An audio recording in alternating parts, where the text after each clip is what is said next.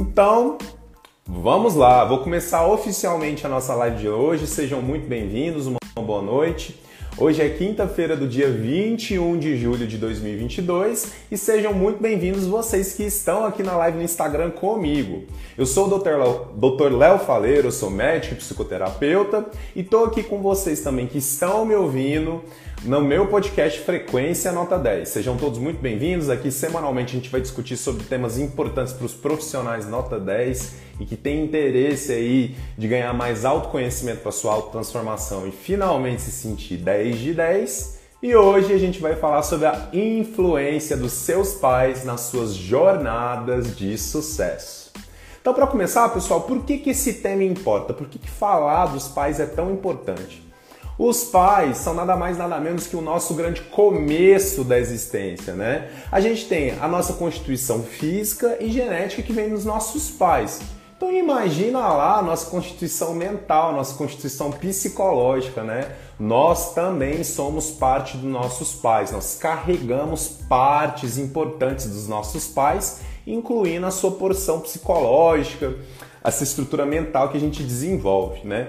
Entender os seus pais, gente, é conseguir entender o seu funcionamento, é conseguir entender também os começos das suas vitórias e também das suas derrotas e problemas, né? Quando você entende bem o funcionamento dos seus pais e quando você consegue identificar o relacionamento que você adquiriu com seus pais também, você vai encontrar a origem dos problemas e também das soluções.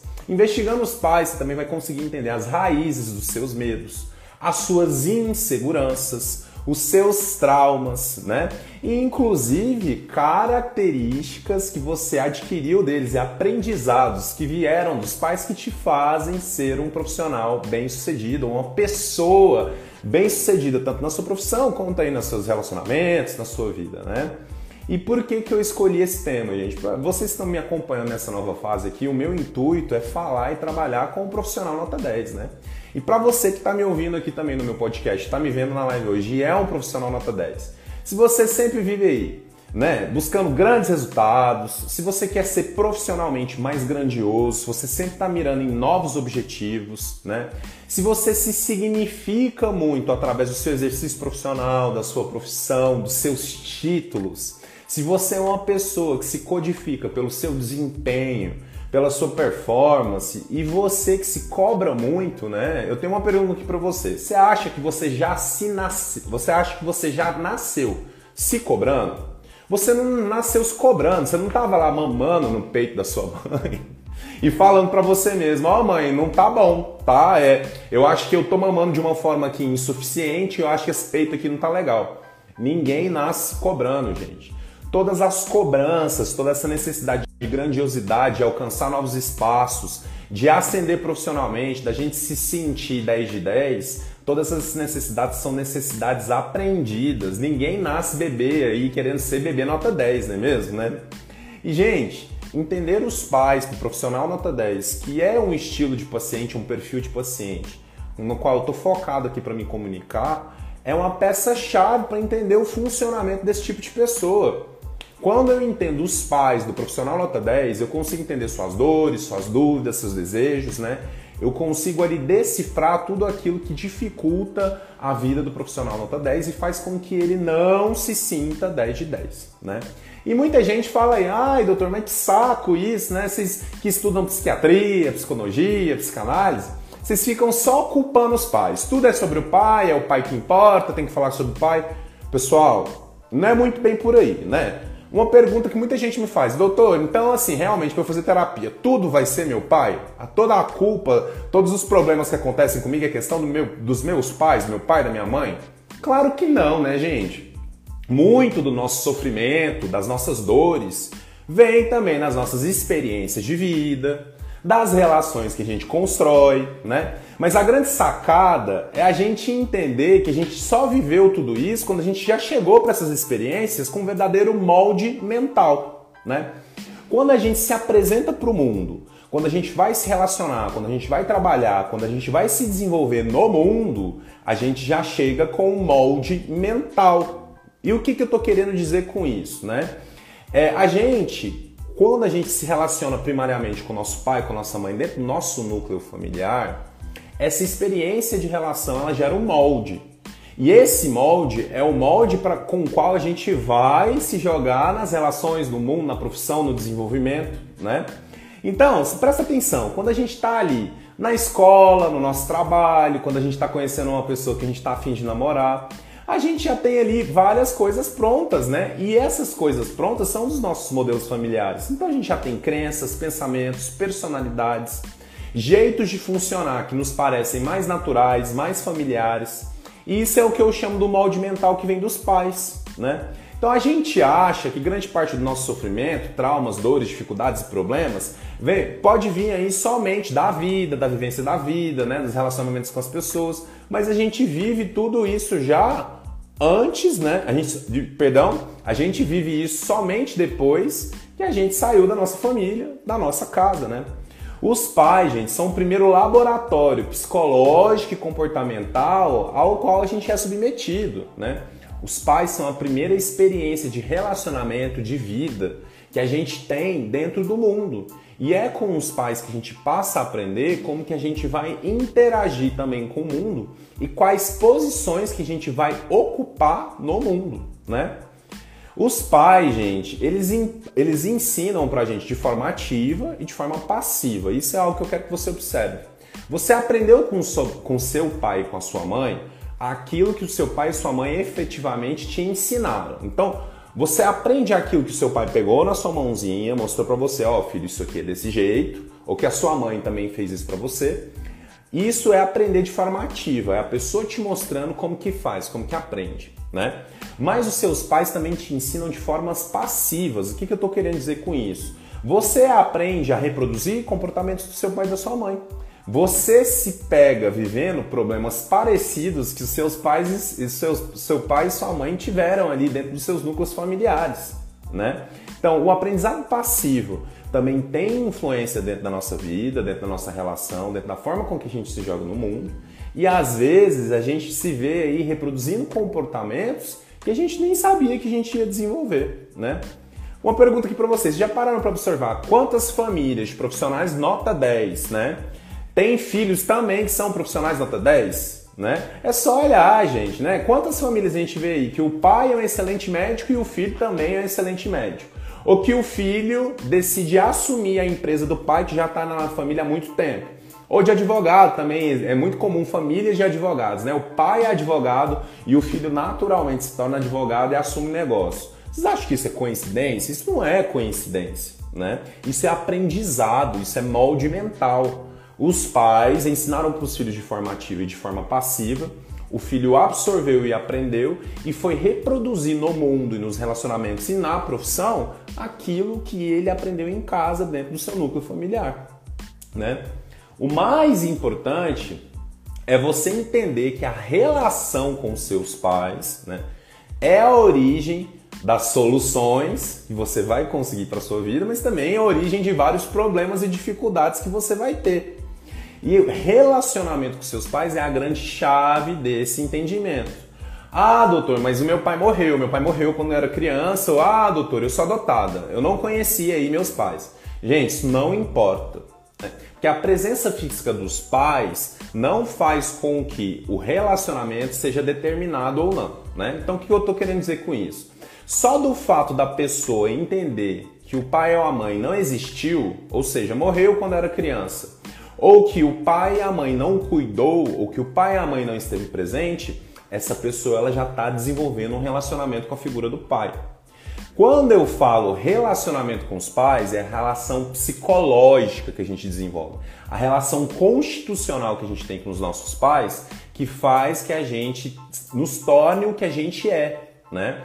Então, é, por exemplo, uma, uma órfã adotada, gente, ela se relaciona com a mãe, ela se relacionou com a mãe original dela, uma pessoa que é órfã e que foi adotada. Ela teve relacionamento presencial com a mãe dela? Não teve.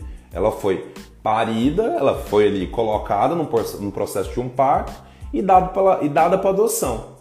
Mas o fato dessa pessoa não ter sido cuidada por quem pariu, o fato dessa pessoa não ter sido ali acolhida e amada pela mãe que a gestou, já cria um relacionamento com a mãe, né? E ela já cria um relacionamento de conteúdo negativo, de cunho negativo com essa mãe, né? E que gera aí uma dificuldade que ela vai ter com essa figura materna. Outro tipo de exemplo, né, gente? A pessoa que tem problema com o pai. A pessoa ela vai lá, vamos dizer assim, um filho. Um filho tem um problema com o pai e esse pai acaba falecendo. E o filho não resolve essa questão, esse problema depois que o pai falece. O que, que acontece? O problema de relacionamento desse filho com o pai dele vai ser vai ser extinto, vai sumir, vai desaparecer? Não vai, não vai sumir, não vai desaparecer, não vai ser extinto. O problema do relacionamento desse filho com o pai vai continuar, porque a relação é com a figura paterna, a relação é constitucional, a relação está dentro da pessoa. O desconforto que a pessoa tinha em se relacionar com esse pai não vai desaparecer porque o pai faleceu. Esse desconforto poderia desaparecer se ele fosse lá, conversasse, expusesse tudo aquilo que incomoda e eles conseguissem ali diminuir um pouco essas diferenças, né? Esse desconforto ia desaparecer dessa forma, mas não.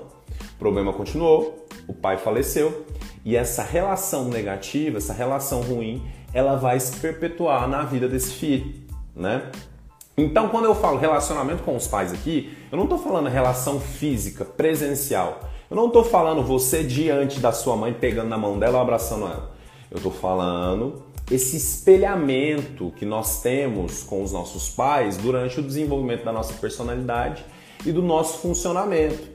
Os pais são grandes espelhos, né? Eles podem ser tanto grandes impulsionadores quanto grandes castradores.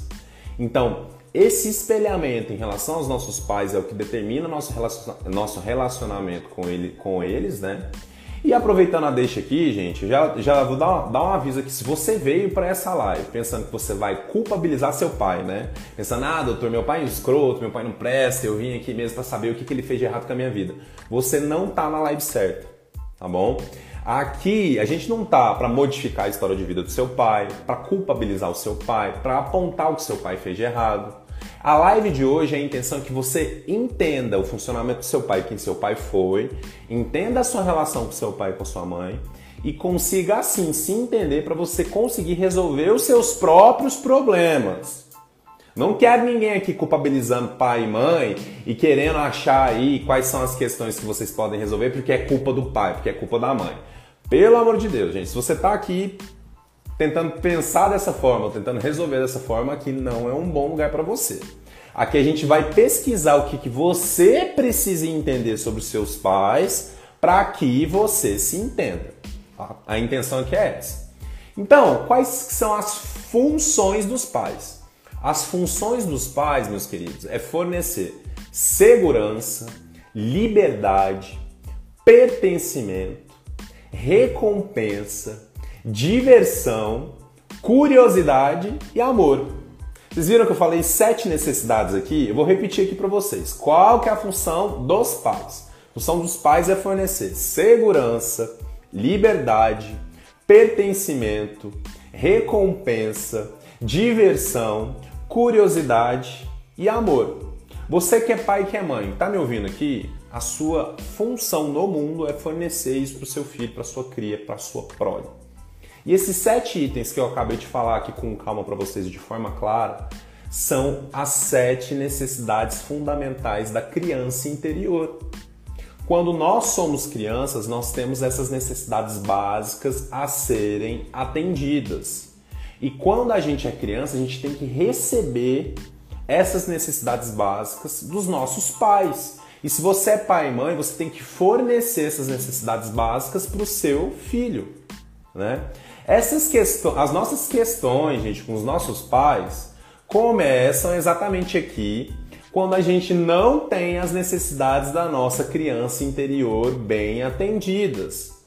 Quando essas necessidades, vou repetir de novo, segurança, liberdade, pertencimento, recompensa, diversão, curiosidade e amor, não são atendidas de alguma forma pelos nossos pais ou quando nós temos uma leitura de que a gente não recebeu o que a gente precisava quando criança dos nossos pais, é aí que os grandes problemas aparecem. E os problemas, elas têm a sua origem nesse relacionamento com os pais em dois principais quesitos. Número um, as feridas emocionais. E número dois, as vozes internalizadas ou introjeções. Então, conseguiram entender, gente? E esse relacionamento com os pais, essas feridas emocionais, essas vozes que são criadas quando a gente não é atendido nas nossas necessidades básicas, é que vão interferir com certeza no seu sucesso, no andar dos seus relacionamentos, no seu sucesso profissional, na sua estabilidade, na sua sensação de segurança. Então prestem bem atenção nisso. Primeiramente, quero explicar para vocês aí, para que vocês entendam, como que o relacionamento com os nossos pais geram as nossas feridas emocionais, né? Então, deixa eu dar, contar uma história para vocês e dar um exemplo. Pensa aí num pai workaholic, um pai que trabalha demais. Esses pais que trabalham demais, né, o investimento de tempo e de energia deles sempre está na empresa, sempre está no negócio, sempre está ali em fazer a empresa funcionar, acontecer. E são pais que têm um perfil de não estar o tempo suficiente com seus filhos. Então, esses pais que não estão um tempo suficiente com seus filhos, geralmente eles não conseguem fornecer as necessidades que os filhos precisam, né? É uma história clássica, né, pessoal? Então a gente tem aquela, aquela, aquela velha situação em que o pai ganha grana lá, ganha grana, grana, grana, grana, consegue ali ter um, um, aporte financeiro na conta dele, né? E o que, que ele faz? Ao invés dele ficar com os filhos, ao invés dele ter momentos com os filhos e dar as necessidades emocionais básicas para os filhos, às vezes ele faz o que? Ele traz presente, né? Ele tenta substituir esse tempo, essa energia que ele não investe no filho, através de presente, né? O pai, esse pai que não está suficiente com o filho, ele não está fornecendo amor, ele não está fornecendo tempo e energia suficiente e ele leva presente. E o filho olha para isso e fala: Poxa, cara, que, que estranho, né? Meu pai, meu pai é grandioso, meu pai é o cara que, que tinha que cuidar de mim, que está aqui para mim, né? Ele não tá. Então, se meu pai, que é grandioso, que é grandão, que devia estar tá cuidando de mim, não está aqui comigo, fornecendo aquilo que eu preciso, deve ter alguma coisa de errado comigo, né? Então, deve ter alguma coisa aí que eu não estou recebendo. E aí surge uma ferida emocional, que nesse exemplo que eu estou dando é a ferida de rejeição. Então, vocês estão entendendo? A gente precisa de amor, vamos lá, a gente está falando de uma ferida de amor. O pai só fica trabalhando, não fornece tempo, não fornece energia, não passa tempo com o filho, não fornece o amor que o filho precisa. O filho percebe isso e acha que algo que o pai está fazendo é porque tem algo de errado com ele, né? O filho ele se responsabiliza por essa distorção no comportamento do pai. Se meu pai não me acolhe, não me dá amor, então o problema sou eu. Cria uma ferida de rejeição dentro dessa história. E aí, gente, olha isso, né? Aí o filho, ele começa a perceber, né, que quando ele é criança, se ele tirar nota boa, o pai presta mais atenção nele. Ah, pai, aqui, ó, tirei nota boa, tá? Ah, filho, parabéns, ei, coisa boa, né? Depois, quando o filho fica maior, ele começa a perceber que se ele fala para o pai que ele vai fazer o curso que o pai quer, ou que ele vai fazer um curso muito concorrido, ou um curso muito admirado, o pai também valida, fala, não, filho, realmente, é isso aí que você precisa fazer, né? Depois que o filho se forma, lá na faculdade, ele fala, pai, quero tocar a tua empresa quero seguir a sua carreira, quero seguir a sua profissão. E o filho fala: Nossa, que coisa maravilhosa, o pai, né? Vamos lá, isso mesmo, você vai dar conta, você vai conseguir.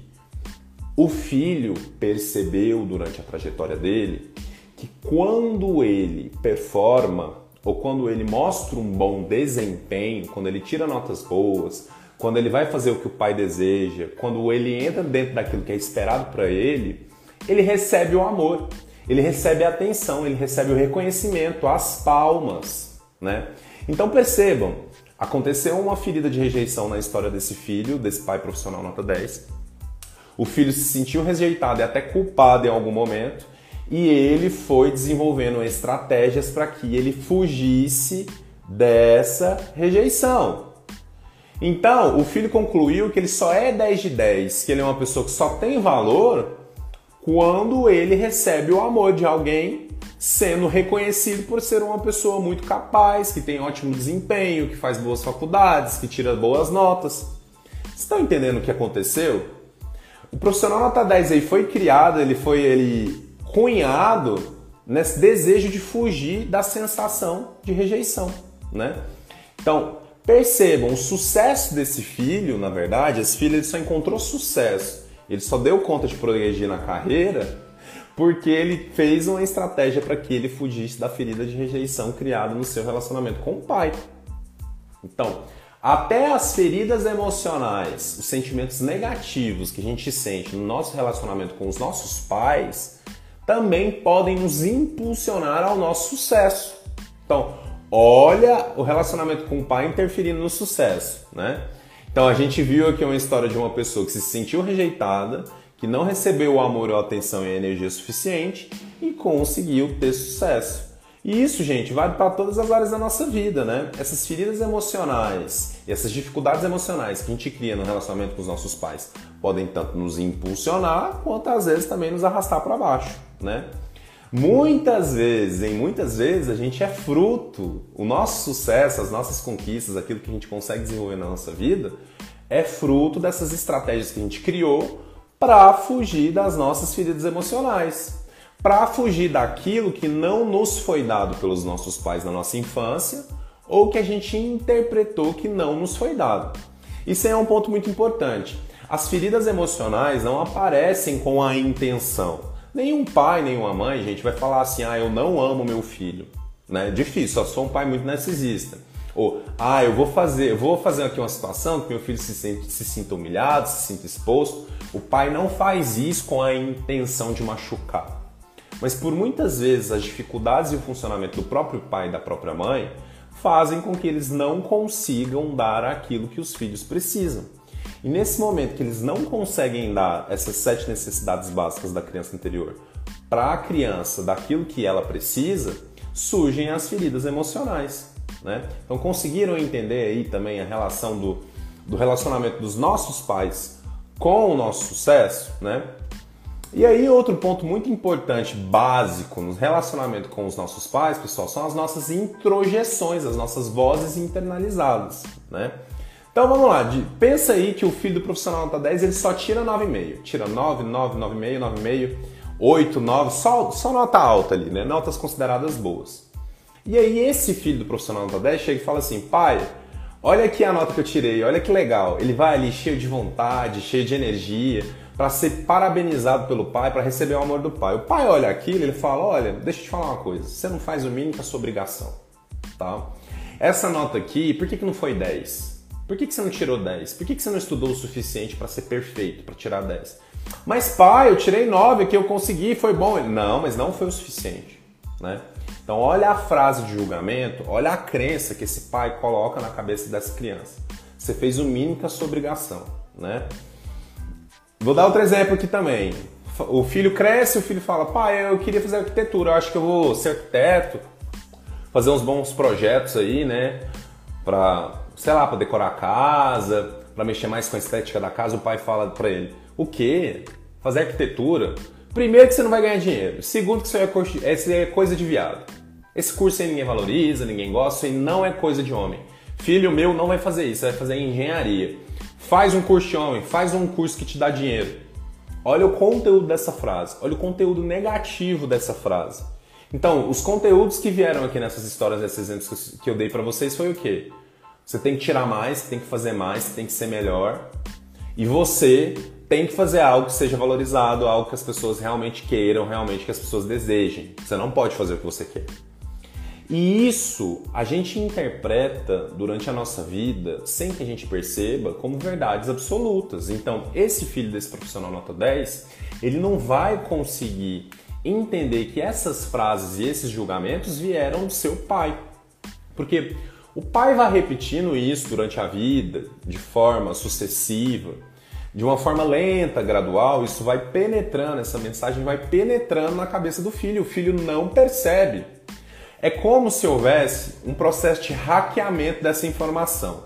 O pai repete, repete a frase, repete o julgamento, repete a crença a frase vai entrando no cérebro do filho aos poucos, vai penetrando ali e ela começa a se misturar com os conteúdos do próprio filho, como se essas frases fossem dele.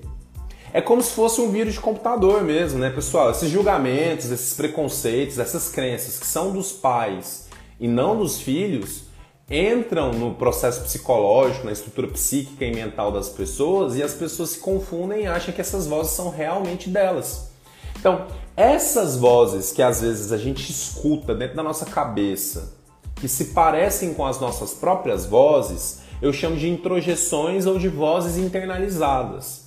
E essas vozes geralmente não são coisas ou julgamentos ou asserções que nós fizemos para nós mesmos.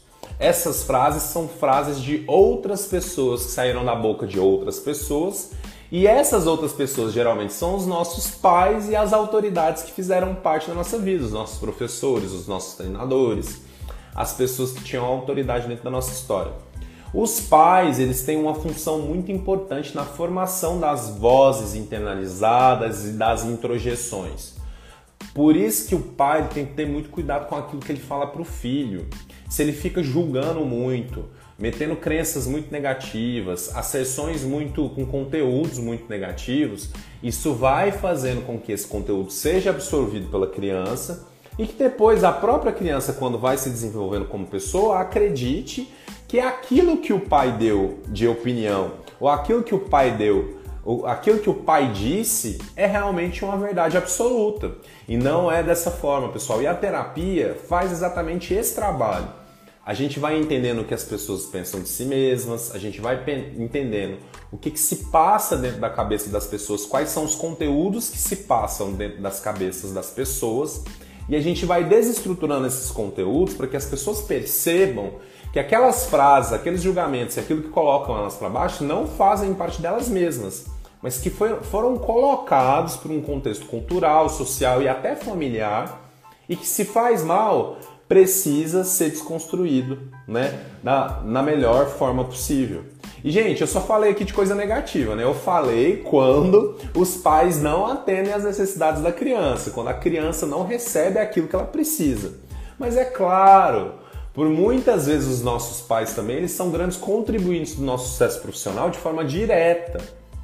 Por muitas vezes você vai, absor você vai absorver né? O, aquilo que é positivo do comportamento, do funcionamento do seu pai e da sua mãe, dos ensinamentos do seu pai e da sua mãe de uma forma mais direta, de uma forma mais objetiva. Isso vai fazer com que você se desenvolva profissionalmente nos relacionamentos, com que você tenha boas características adaptativas. Então, gente, todo pai e toda mãe, por mais que eles sejam difíceis ou por mais que eles tenham seus próprios problemas, todo pai e toda mãe tem algo de bom para fornecer para o filho.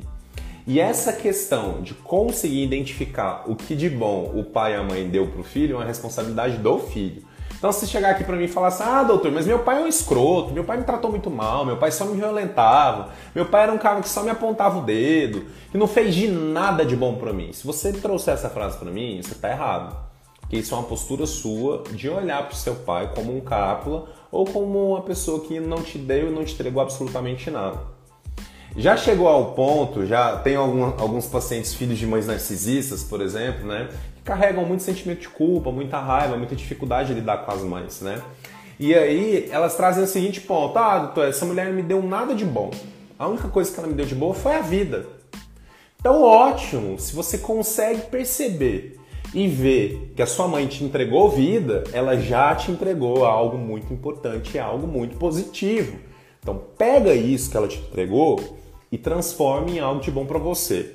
Joga o resto fora, trabalha o resto na sua terapia, reconstrói, reestrutura isso junto com você e utiliza somente aquilo que é de bom. Todo pai, toda mãe tem algo de bom a ser fornecido. Todo pai e toda mãe vai doar algo que vai ser útil para os filhos. De novo, ah, doutor, mas a minha mãe me abandonou. Tudo bem, te abandonou, mas colocou você no mundo te abandonou, mas deu a sua capacidade de falar, de enxergar, de estar, de estar presente fisicamente junto com outras pessoas. E isso a gente não avalia. Parece balela, parece autoajuda, mas é uma realidade, pessoal. Nós, a nossa constituição física, a nossa genética, vem dos nossos pais. Se a gente nega essa constituição, a gente está negando quem? Nós mesmos. Então, tem todo esse processo de avaliação para que você entenda a sua constituição a partir de seus pais e para que você consiga valorizar, mesmo que seja muito difícil para você, aquilo que te foi dado. Então valorize aquilo que te foi dado também, tá?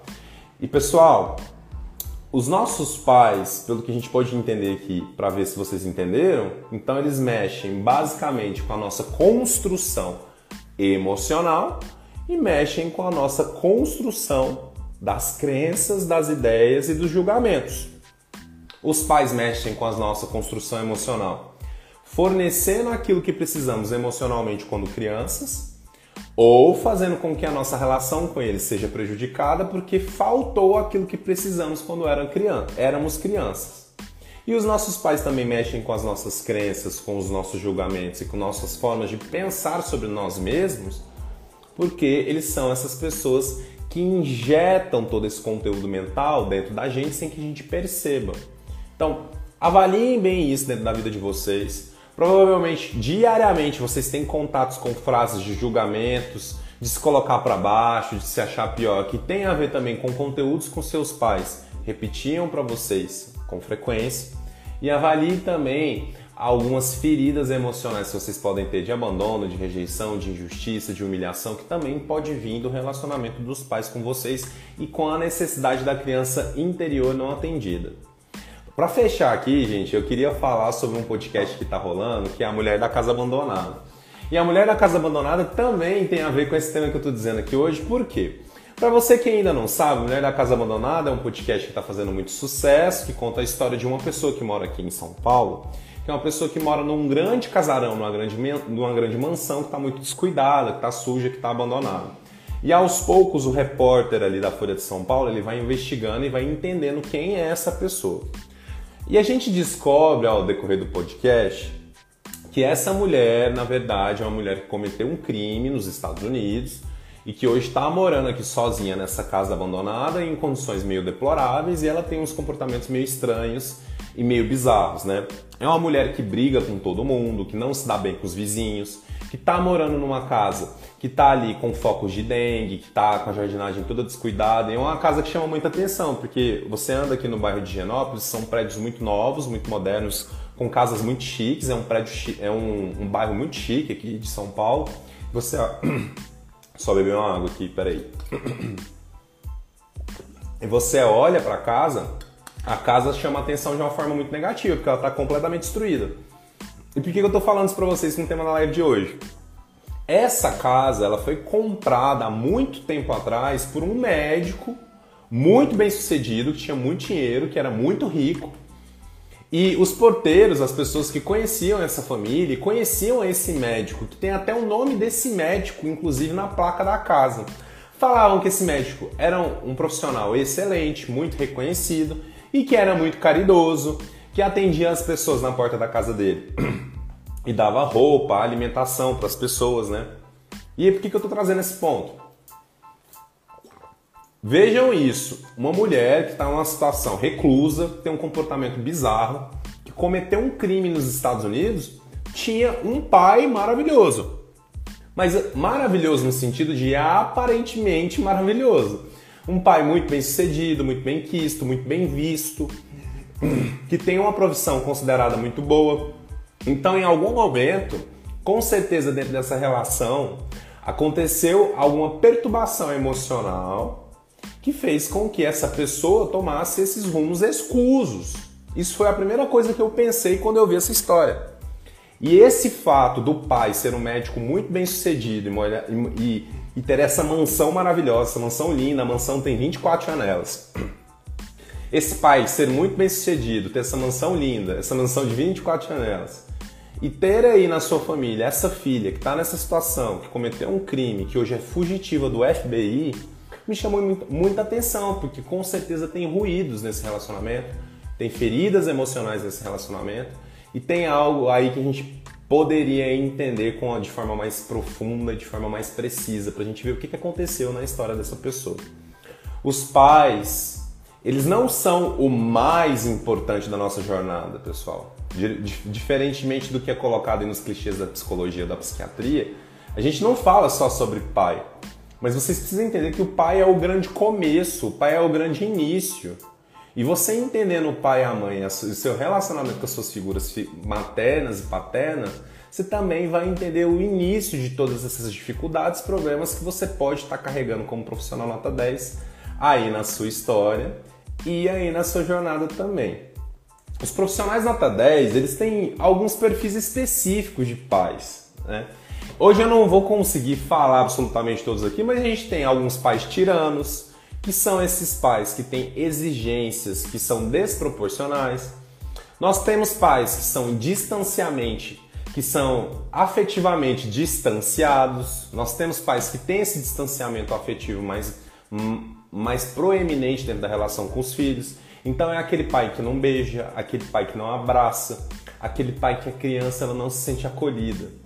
Nós temos também pais com perfis mais perfeccionistas, que são pessoas mais obsessivas, que fazem com que as crianças se atentem mais aos detalhes, sejam muito perfeitinhas, que agradem muito as pessoas.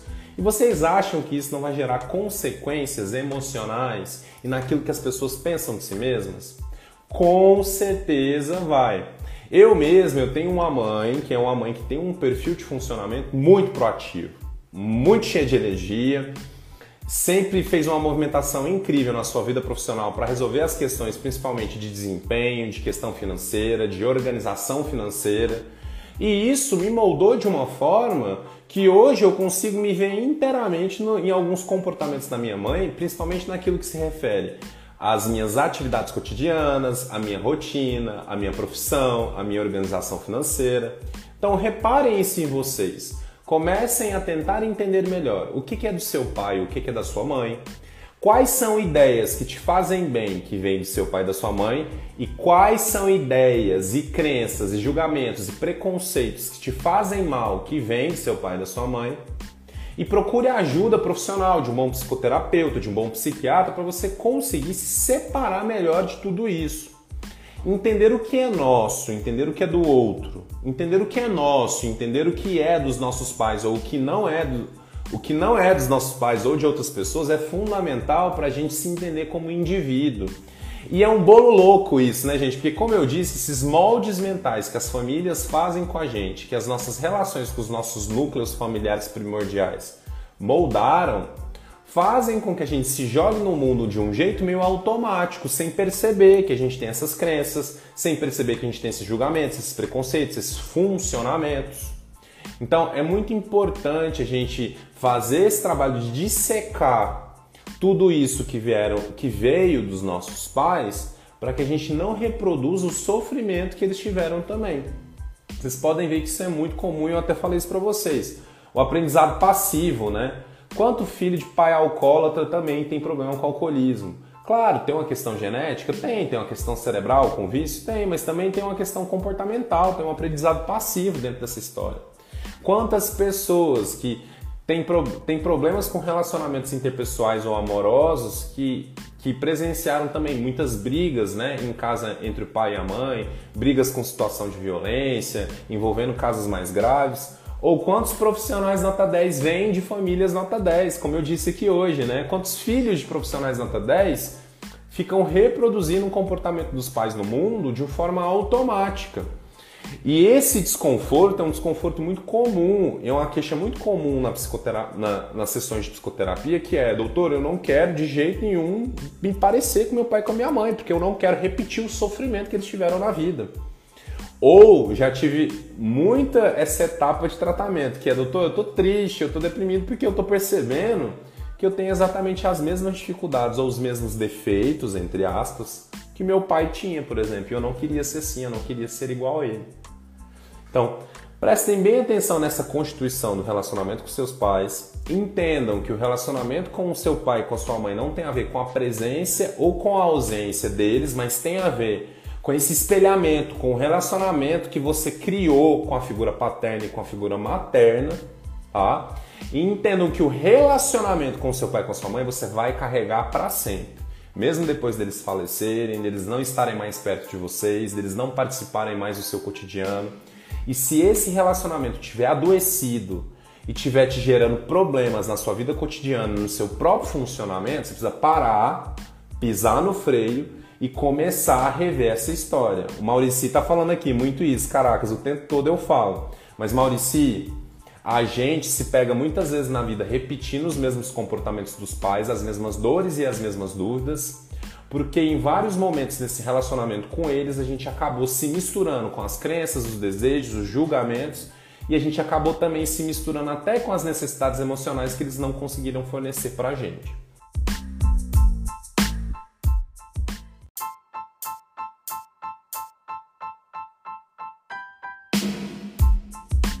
Mas eu agradeço vocês que estiveram aqui na live comigo. Se você está me ouvindo no Frequência Nota 10, espero que você tenha gostado também desse conteúdo e todas as semanas eu vou estar aqui entregando para vocês todas essas reflexões que são fundamentais para o seu autoconhecimento. Agradeço todos os profissionais nota 10 que estão me ouvindo e que estiveram aqui comigo e semana que vem a gente se vê porque hoje eu preciso descansar, tá bom? Um beijão para todos e até mais. Tchau, tchau.